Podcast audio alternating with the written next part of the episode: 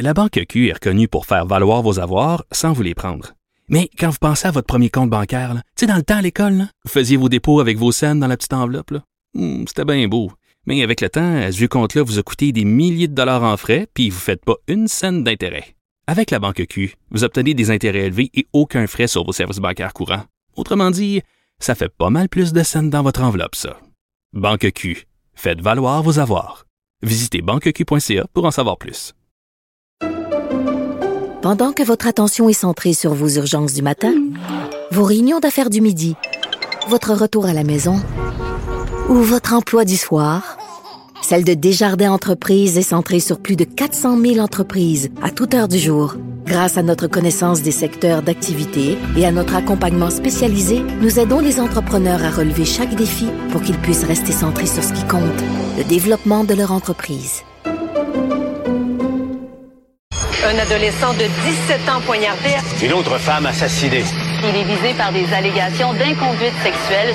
Les formations politiques s'arrachent le vote des familles. Comment faire fructifier votre argent sans risque? Savoir et comprendre les plus récentes nouvelles qui nous touchent.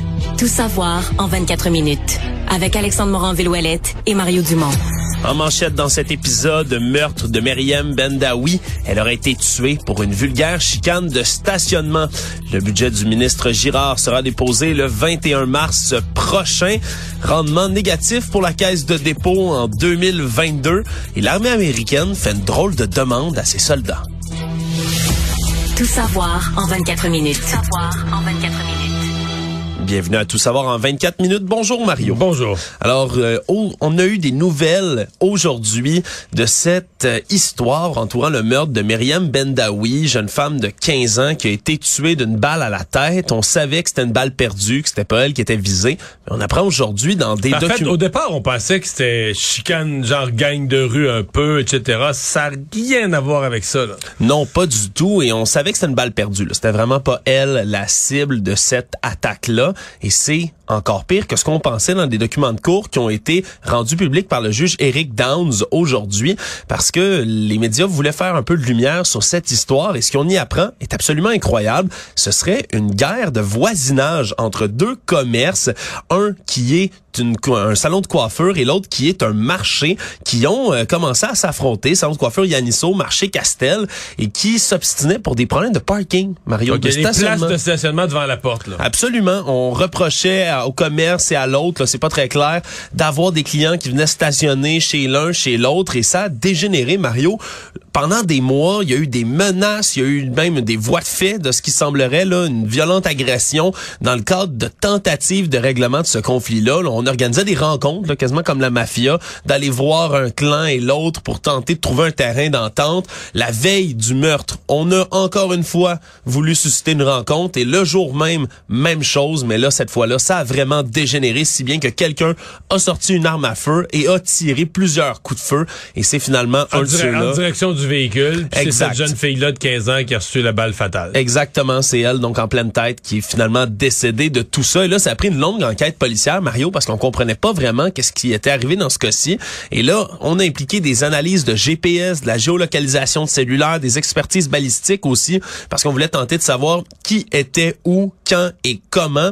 Et finalement, c'est Salim Touaibi et Ayman Bouadi qui sont les deux accusés de meurtre au premier degré, mais également de tentative de meurtre dans cette histoire-là. Ils sont libérés en attendant leur procès, mais vraiment, comme le dit le juge dans cette histoire-là, c'est l'aberrante facilité avec laquelle ils se sont procurés des armes à feu comme ça dans un conflit de voisinage pour se, se tirer l'un sur Ouais, l'autre. se sont procurés des armes à feu et ont eu euh, l'imbécilité de les utiliser aussi. Ouais. Mais c'est vrai que c'est- les armes à feu deviennent si disponibles que n'importe quel jeune euh, peut, peut avoir ça. Puis s'il y a une chicane de voisin, ben je vais traîner mon, mon gun dans mon coffre à gants. Ouais, il y a des menaces, on menace à cause du parking devant chez nous, on menace de venir Non, mais briser c'est ça des choses. fou, là. Tu dis, euh, Je vais m'armer. La jeune fille de 15 ans est morte pour quelque chose qui est parti au départ d'une chicane d'usage de stationnement. Oui, absolument, qui aurait vraiment dégénéré dans ce cas-ci. Donc, ça ajoute évidemment là, à la tragédie autour de cette histoire-là. Toujours dans les affaires judiciaires, on a appris hier que le père de la fillette martyre de Granby, qui est séquestré depuis déjà là, quelques mois, pourrait bénéficier d'une libération conditionnelle à compter du 8 mars prochain. Lui, là, qui a purgé le tiers de sa peine d'emprisonnement de quatre ans, là, de plus, évidemment, les trois mois de détention qu'il avait déjà eu en 2019 lors de son arrestation. Et la grand-mère de la petite victime a donné une entrevue à TVA Nouvelles et elle s'indigne, dit-elle, elle et la famille, que le père puisse jouir d'une liberté partielle aussi rapidement après un an, qu'il puisse comme ça être libéré. C'est la loi, Mario, mais ça vient chercher quand même. Là. Ouais, parce que, en fait, c'est pas euh, le tiers de la peine, là, c'est connu le fait est que c'est la peine. Euh, on se souviendra, euh, ça, ça avait tombé comme une surprise cette nouvelle-là, que le père avait plaidé coupable à des accusations réduites. Bon, c'est au moment, moi j'ai pas tous les détails, c'est au moment où le DPCP a conclu que les accusations vraiment de meurtre là, ça allait contre la belle-mère. C'est la, la, la, responsabilité de la mort allait être attribuée à la belle-mère. Donc lui avait plaidé coupable à des accusations réduites, là, qui tournaient autour de la négligence puis tout ça. Euh, et donc en plaidant coupable, avait eu une peine évidemment. Quand tu plaides coupable, tu peux négocier avait une peine un peu réduite. Donc, à partir du moment où il y avait une peine de 4 ans, il fallait juste faire les mathématiques pour comprendre qu'au bout d'un an et une couple de mois, euh, il allait euh, progressivement rentrer dans le processus des libérations conditionnelles, quoique c'est pas automatique. Mais s'il a été, s'il a pas fait de troubles en prison, euh, ça va. Je comprends la réaction de la famille. Mais s'il n'a pas fait de trouble en prison, à un tiers de la peine, on va juger. S'il y a des regrets, s'il y, a une série de critères, là, mais euh, s'il dit les bonnes choses, s'il y a des regrets ou s'il exprime avec les bons mots les regrets que la commission veut entendre, là, euh, il va être il va sortir. Actualité. Tout savoir en 24 minutes. On a su aujourd'hui la date du prochain budget, le tout premier du deuxième mandat de la coalition Avenir Québec sera déposé le 21 mars prochain. Le ministre des Finances, Éric Girard, qui l'a annoncé en court point de presse aujourd'hui. On va s'attendre évidemment à avoir toutes sortes de mesures là-dedans, beaucoup en éducation. Déjà, on avait laissé flotter ça. Mais pour le reste, Mario, ça va vraiment donner le ton pour les quatre prochaines années. C'est ce qui est toujours intéressant dans le cadre d'un budget. Oui, euh, c'est aussi euh, c'est pas une année ordinaire. Là. On est dans une année, on sort d'une année de, de, hausse unique des taux d'intérêt. On n'a jamais vu les taux d'intérêt monter si vite, donc ça a tout déstabilisé l'économie. On se demande si on est dans une année de récession.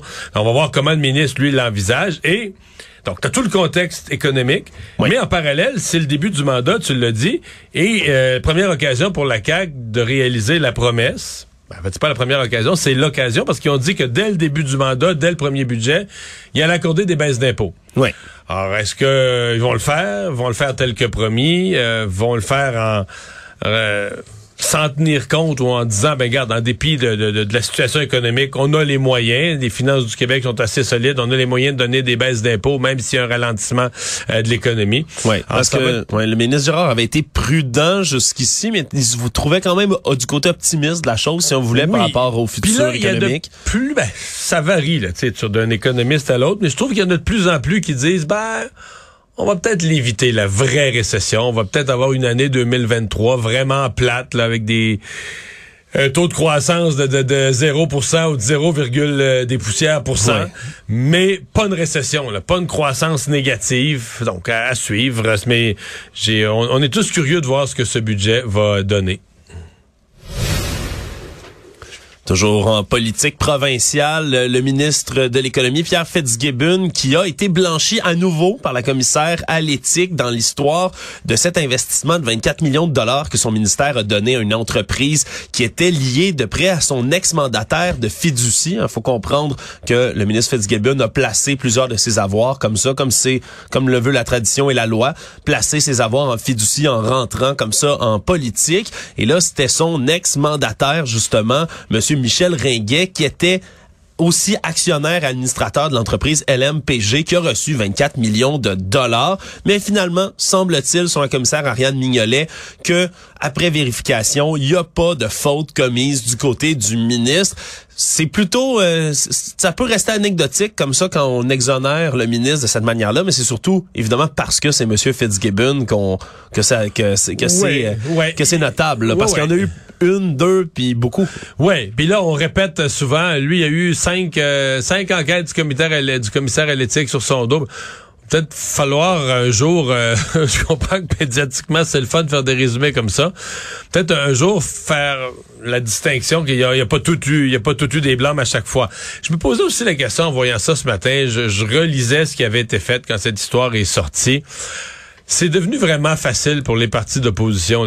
Comme ça existe le commissaire à l'éthique, puis le commissaire à l'éthique a pas vraiment le choix face à n'importe quelle situation un peu euh, floue de dire, ben, parce que l'opposition demande une enquête. Oui. En, vertu de quoi le commissaire à l'éthique dit non, moi je fais pas enquête.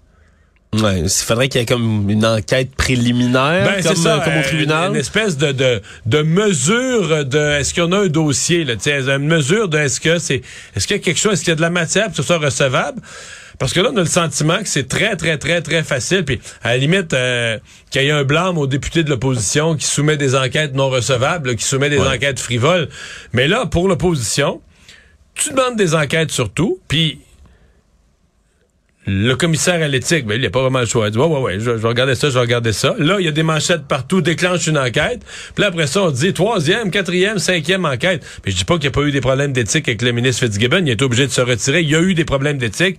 Ce qui fait que, bon, dans son cas, il est probablement encore plus pointilleux. Mais je parle du processus en général. Euh, il y, a, y a un petit questionnement. Est-ce qu'il y a un parti malveillant qui, à la veille d'une élection, se mettrait à demander toutes sortes d'enquêtes de commissaire à l'éthique? Après ça, pourrait dire, hey, là, il y a huit, huit enquêtes du commissaire à l'éthique sur ce gouvernement. Puis, ça euh, commence à s'accumuler en plus sur un individu particulièrement. lui, il est, particulièrement fragile, mettons à ça. Ouais. Tout savoir en 24 minutes. Le ministre de la Justice, Simon Jolin Barrette, déposé aujourd'hui. Faut que je dise, Mario, on a reçu un courriel d'un auditeur qui me dit, Monsieur Jérôme, on le salue, qui dit que je dis aujourd'hui au lieu de aujourd'hui. Alors, je ah le dis maintenant. Pour lui, aujourd'hui, ministre de la Justice, Simon Jolin Barrette. T'es sur surveillance, mon cher. je suis sur surveillance, mais je le salue. C'est un auditeur euh, aguerri, semble-t-il. Ah. Alors, on est content de l'avoir parmi nous. Aujourd'hui, ce projet de loi 12 déposé qui prévoit qu'un enfant né du viol va pouvoir désormais s'opposer à la filiation de l'agresseur et qui va rendre également l'agresseur responsable de contribuer à satisfaire ses besoins. De manière plus générale, c'est surtout que si l'enfant qui est issu d'une agression sexuelle veut se désaffilier de la personne qui a commis l'agression en question, il va pouvoir le faire, mais en plus, l'agresseur va devoir payer un genre de pension alimentaire à l'enfant. Tu peux pas s'appeler comme ça parce qu'il n'y a plus de filiation. C'est, non. On utilise le mot une indemnité. Là. Ouais, indemnité, ni plus ni moins, qui va être donnée à l'enfant. Un projet de loi qui a été non, moi, déclenché. Je trouve ça correct, là, sincèrement. Je trouve ça, je trouve ça tout à fait logique. Absolument, parce qu'il y, y avait un flou juridique jusqu'ici. L'histoire euh, qui date de 2019 d'une jeune femme au nom fictif d'Océane qui avait 17 ans, violée par son colocataire, tombée enceinte et finalement son agresseur qui est en prison mais veut quand même être reconnu comme le père du garçon. dans des démarches juridiques pour se faire reconnaître comme père. Là, Exactement. Avec ses droits de paternité. Exactement, une histoire que la chroniqueuse Isabelle Haché de la presse a rapportée et ça a touché Simon Jean Barrette qui a décidé de s'attaquer à cette question-là parce qu'effectivement, il y avait un flou juridique autour de cet enjeu-là. Et le projet de loi 12, c'est aussi à double objectif. Il y a ce côté-là du projet de mais il y a également un autre côté qui s'attaque à protéger les mères porteuses parce qu'il y a aussi un flou autour de cette pratique-là. Dans le Code civil du Québec, lorsqu'on a un contrat qui est signé entre des mères porteuses et des parents d'intention, mais les contrats sont, puis je savais même pas que le, terme était juridique, nul de nullité absolue, Mario. C'est très, très nul, disons-le comme ça. Et là, on veut reconnaître la grossesse comme ça et l'encadrer pour protéger à la fois les mères porteuses et les intérêts de l'enfant. notarié. Et dans la protection de l'enfant, le ministre Jolin Barrette expliquait que dans la protection de l'enfant, à partir du moment où les gens ont signé chez le notaire, mettons que le couple qui, qui, qui fait porter l'enfant décide, euh, soit ils se séparent ou ils décident qu'ils veulent plus d'enfants, après, l'enfant est, est, en, est en gestation, il est dans le ventre de la mère, ben ils vont être tenus, ils vont être liés financièrement donc, si l'enfant, par exemple, est adopté par des tiers, ou là, l'enfant, il faut que quelqu'un le prenne en charge à sa naissance, eux en veulent plus, mais ils vont être financièrement liés. Donc, on protège la sécurité financière, euh, l'avenir de cet enfant-là. Tout ça, je veux dire, je trouve ça, je trouve ça correct. Je trouve, je, trouve un certain courage au ministre Jolin Barrette, d'ailleurs, parce que c'est des sujets, c'est tout un peu des panier de crabes, des sujets avec un côté moral, Ah, puis c'est sensible, humain, ultra sensible. Mais en même temps, c'est toutes des vides juridiques où c'est toujours les enfants qui finissent. Moi, c'est ce que je retiens. Ce sont des vides juridiques où c'est toujours l'enfant, parce que lui, l'enfant, il est pas protégé. là, il vient au monde. C'est toujours l'enfant qui s'en sort perdant, puis des petits destins là, qui sont qui sont gâchés. Alors, tant mieux si on met en place plus de protection pour les enfants. Drôle d'histoire, Mario, euh, qui est rapporté par nos collègues du Journal de Montréal au Cégep, le collège de Maisonneuve, où il y a des étudiants du Cégep qui sont un peu à couteau tiré avec l'administration de l'établissement. Ils disent qu'ils ont euh, reçu une mise en demeure de la part de l'administration parce qu'ils sont, euh, eux, les, ont accusé l'administration d'ignorer des comportements racistes de membres du personnel. Tout ça émane de la Société générale des étudiants et des étudiantes du collège Maisonneuve, donc la SOGECOM, pour faire plus rapide. Et eux, là, il y a la, une des membres de l'exécutif, six autres étudiants, donc sont sept, lorsqu'une journée porte ouverte, 31 janvier dernier, se sont mis à distribuer des tracts aux gens qui venaient visiter le cégep, qui disaient, ben, le, ça s'intitulait le vrai visage de l'administration. Ils étalaient là-dedans tous les griefs qu'ils avaient contre le cégep. Ils parlaient d'un climat toxique, on dit qu'il y aurait des employés qui auraient démissionné à cause de comportements racistes de membres du personnel. On reproche entre autres à certains, euh, certaines personnes qui travaillaient au service de la cafétéria c'est ça, c'est que là, euh, le cégep est raciste, mais finalement, c'est l'histoire, c'est un employé de la cafétéria. Là. Ouais, on dit ben qu'il y a des étudiantes de confession musulmane qui ont porté plainte au Cégep en décembre dernier? Il a reçu des commentaires comme quoi en demandant à l'employé en question de changer de gants pour le repas halal, donc pour pas le contaminer avec du bacon, donc du cochon, eh bien, se sont fait dire essentiellement T'es ici, mange comme nous, et si j'étais dans ton pays, je mangerais comme toi. Et on dit que ça serait arrivé à de multiples reprises. Et là, ben, le Collège Maisonneuve, on dit, de leur côté, ils affirment avoir proposé des dates de rencontre aux étudiantes concernées. On dit qu'ils se sont jamais présentés finalement. Et là, c'est vraiment de part et d'autre. On a vraiment envoyé une mise en demeure aux étudiants pour qu'ils arrêtent de distribuer des tracts comme ça. Parce qu'il y a un employé de la cafétéria qui change pas de gants. Oui, mais... Est-ce que tout le C'est plutôt les propos que les ouais, gants. je comprends, Mario. mais est-ce que tout le cégep est raciste? Est-ce que lui-même, est-ce qu'il y a une procédure prévue euh, de changer de gants pour chaque client ou quoi que ce soit pas de la même religion que le précédent? Euh, Ouais, puis là c'est que ça on rentre presque dans des tactiques là on dit du côté de l'association de la Sogecom que c'est des tactiques d'intimidation anti-syndicale parce que non, ce non, mais c'est eux qui, non, c'est l'association étudiante qui fait une intimidation épouvantable, là, de distribuer des tracts contre ton institution. Personnellement, ça mérite, c'est des poursuites en diffamation. Moi, je, je sais Ben, pas ça comment- pourrait aller là, ça c'est certain, mais eux disent disent qu'ils se font réduire au silence à cause d'une procédure interne du Cégep. Ce serait un règlement du Cégep, on leur a dit qu'une politique qui leur interdit de diffuser des tracts à l'intérieur. Mais là ce qu'ils ce qu'eux répondent c'est diffuser des tracts dans un porte ouverte là, pour décourager. T'es es dans une association étudiante, tu veux décourager les étudiants secondaire 5 de venir l'année prochaine dans ton cégep parce qu'il y a un type à la cafétéria qui change pas de gants. Eh boy! Il va y avoir une enquête de quatre commissaires différents là, qui vont s'allier sur l'application chinoise TikTok. Mario, on parle des chiens de garde de la protection des renseignements personnels du Canada, du Québec, de la Colombie-Britannique et de l'Alberta qui vont ouvrir une enquête sur l'application TikTok en tant que telle. Ça s'inscrit évidemment dans la foulée de recours collectifs qui ont été réglés à la fois aux États-Unis au Canada et les reportages qu'il y a sur la collecte, l'utilisation des renseignements personnels par TikTok en tant que tel. On veut regarder entre autres pourquoi les jeunes ben, qui sont sur l'application, pourquoi il y en a beaucoup qui se feraient justement prendre de ces données-là? Est-ce que c'est un phénomène réel? Bref, ici, Mais quelles données? On, il me semble qu'on. Est-ce qu'il y a des gens qui achètent sur TikTok? Est-ce que les jeunes mettent vraiment rendre public des données? euh, parce que j'ai l'impression que sur TikTok, les jeunes regardent toutes sortes de niaiseries, là, mais. Ouais, c'est, mais c'est pas tant dans le contenu que les données personnelles quand on s'inscrit sur l'application, par exemple, qui pourrait être pris parce que c'est évidemment une compagnie chinoise, TikTok, et on est de plus en plus inquiet un peu partout des ramifications que pourrait avoir la compagnie auprès du gouvernement Ben, chinois. tout ce qui est américain, euh, gouvernemental, fonctionnaire, tu disais, paquet de monde aux États-Unis à qui on, on interdit d'avoir des comptes TikTok, d'utiliser TikTok. ça tombe en même temps aujourd'hui que Mario que la Commission européenne a interdit à partir du 15 mars prochain, c'est tombé aujourd'hui, à tous ces salariés d'utiliser TikTok sur leurs appareils professionnels. On va bannir complètement d'ici le 15 mars. Faut avoir enlevé l'application absolument des téléphones parce qu'on a peur que les employés de la Commission européenne justement aient des problèmes d'espionnage ou de collecte de données en vertu de l'application TikTok. Et évidemment, on a réagi très, très défavorablement du côté de l'entreprise chinoise qui, elle, s'est insurgée contre cette décision-là. Mais on risque, Mario, d'en voir de plus en plus comme ça des parlements un peu partout dans le monde qui décident là, de mettre TikTok au rencard. Économie. On a su aujourd'hui le rendement de la caisse de dépôt et de placement pour 2022 et même si on tire à moins 5,6% comme rendement pour la dernière année, on dit que la caisse s'en est quand même bien tirée malgré tout parce que les marchés ont été extrêmement mauvais. Ça se traduit tout ça par une perte de 24,6 milliards de dollars. L'actif net de la caisse, lui, qui a reculé à 401,9 milliards de dollars comme ça. C'est vrai que c'est mieux que selon plusieurs indices de marché, Mario, c'est quand même un recul. Est-ce que ça, est-ce que c'est surprenant qu'on voit ça aujourd'hui? Non, vraiment pas. En fait, c'est c'est fou de dire ça, mais l'année 2022 était tellement mauvaise que moins 5,6, c'est un bon rendement. C'est un rendement négatif, euh, mais c'est un rendement, écoute, euh, je pense que la plupart des indices boursiers américains ont fait du moins 15, moins 18, moins 20. Les, euh, les portefeuilles équivalents à la caisse ont fait du moins 8, la caisse à moins 5,6, donc c'est quand même... Puis, les experts en finance diront ben ouais à toutes les 15, 20, 25, 30 ans, t'en as une année noire comme ça puis euh, tu te reprends dans les 10 suivantes là, tu te reprends. Et la caisse effectivement a eu des années d'excellents rendements.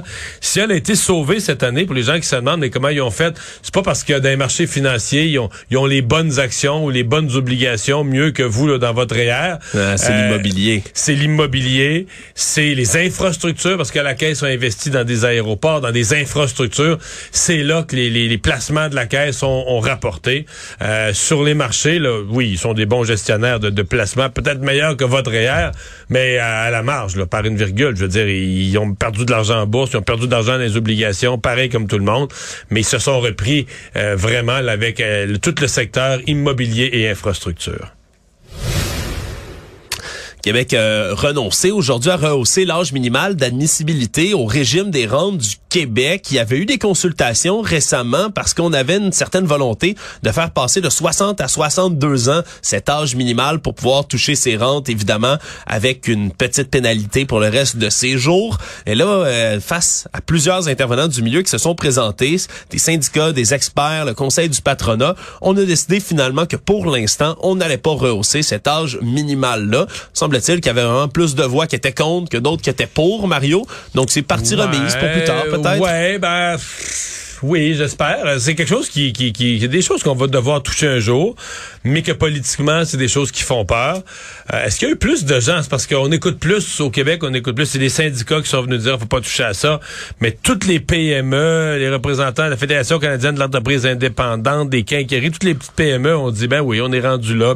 Euh, en fait, moi, ce qui me choque, la décision, je pense sincèrement que si on faisait un sondage aujourd'hui, puis on demandait aux gens, OK, les gens ont l'impression que c'est comme si c'était un programme social, puis qu'on t'avait privé de l'accès hmm. à des prestations pendant deux ans. Alors que la, Régie des rentes, c'est pas un programme social. C'est un programme de placement. On prend de l'argent sur notre paye, on la place en notre nom dans un régime de rente. Et donc, le fait de repousser de deux ans l'accès, un des buts, c'était que tout le monde ait des rentes supérieures, mais pas pas pas que scène. Tout le monde aurait eu des rentes nettement supérieures.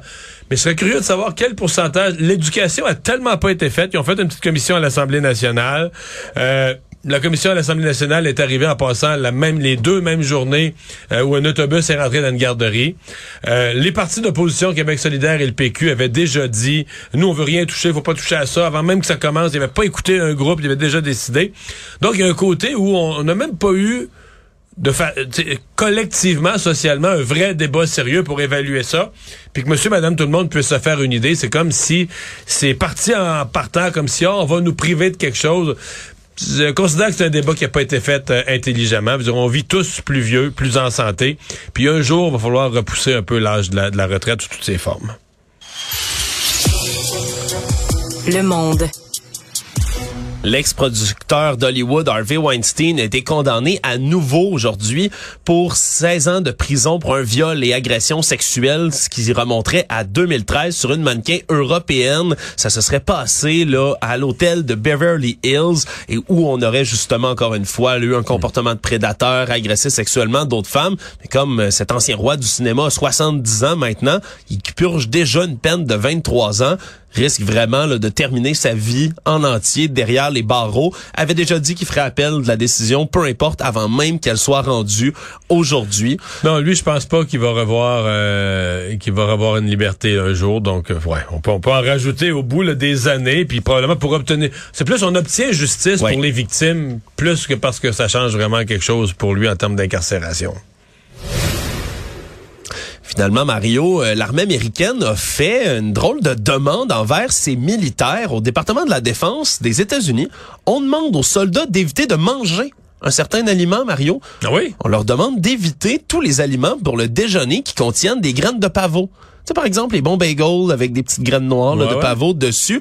Pourquoi? Parce que le pavot, c'est l'opium. Ben parce que le pavot, c'est l'opium, Mario, mais c'est que ça fausse les tests antidopage. Pour vrai? Les tests antidrogue, absolument. Il y a eu des études qui ont été faites comme quoi, quand on prend Quand on mange gra- un bagel aux graines de pavot, techniquement, on pourrait être détecté comme ayant de l'opium. Ben exactement, ça vient comme il y a de la- des teneurs élevées en codéine, bien évidemment là-dedans, mais qui vont être détectés puis qui peuvent fausser le résultat des tests. Et on s'est rendu compte que la quantité de piacé qui est contenue dans une graine de pavot, ça dépend de plein de facteurs, de la quantité de soleil qu'elle a reçu, de la quantité d'eau qu'elle a reçue. Et là, on n'est pas capable de garantir qu'en mangeant un bagel, vous serez pas accusé après ça d'avoir consommé des drogues en faisant votre test d'urine du côté de l'armée américaine. Donc quand il y a un test de prévu bientôt, oubliez ça le petit bagel au pavot.